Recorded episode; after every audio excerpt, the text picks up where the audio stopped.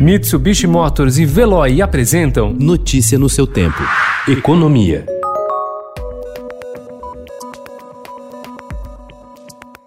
Com a repercussão negativa do caso, a Advocacia Geral da União suspendeu ontem a promoção de 606 procuradores federais ao topo da carreira, com salários de R$ 27.300. A promoção em massa, aprovada na última sexta-feira, aconteceu em meio às negociações no Congresso para incluir também os atuais membros dos poderes no projeto de reforma administrativa.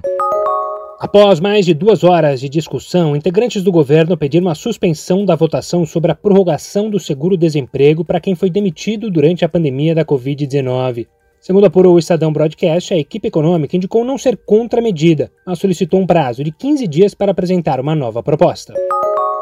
O Ministério Público do Trabalho em São Paulo indeferiu uma série de denúncias recebidas contra o Magazine Luiza por suposta discriminação na decisão da empresa de selecionar apenas negros em seu próximo programa de trainees. Para o MPT, não houve violação trabalhista, mas sim uma ação afirmativa de reparação histórica.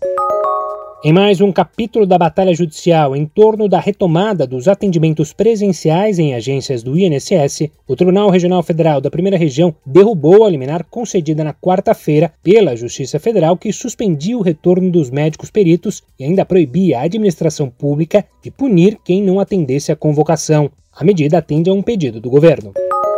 O presidente Jair Bolsonaro sancionou sem vetos a lei complementar que altera a cobrança do Imposto sobre Serviços, o ISS, pelos municípios brasileiros. Segundo a edição de ontem do Diário Oficial da União, a competência de cobrança do imposto passa para o município onde o serviço é prestado ao usuário final. Hoje, ela é realizada pela cidade onde está localizada, a sede do fornecedor. O objetivo da mudança é tentar desconcentrar a arrecadação dos grandes municípios, onde estão instaladas a maioria das empresas empresas.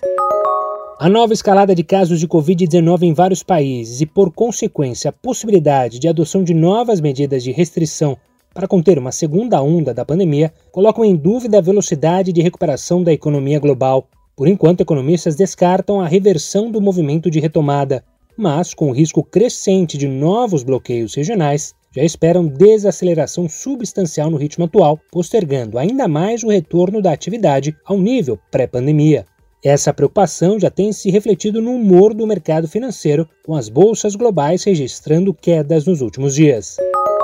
O Banco Central revisou sua projeção para o tombo da economia brasileira em 2020 e passou a estimar uma queda de 5% do produto interno bruto. A previsão está no relatório de inflação que foi divulgado ontem. A expectativa anterior da instituição, divulgada em junho, era de uma queda maior no nível de atividade neste ano, de 6,4%.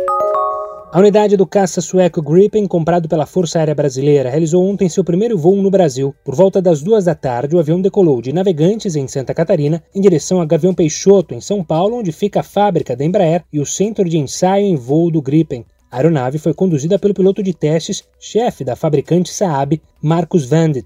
A equipe envolvida na operação foi composta principalmente por técnicos e engenheiros da Saab, além de integrantes da FAB. O voo durou cerca de uma hora. Notícia no seu tempo. Oferecimento: Mitsubishi Motors e Veloy. Se precisar sair, vá de Veloy e passe direto por pedágios e estacionamentos. Aproveite as 12 mensalidades grátis. Peça agora em veloy.com.br e receba seu adesivo em até 5 dias úteis. Veloy, piscou, passou.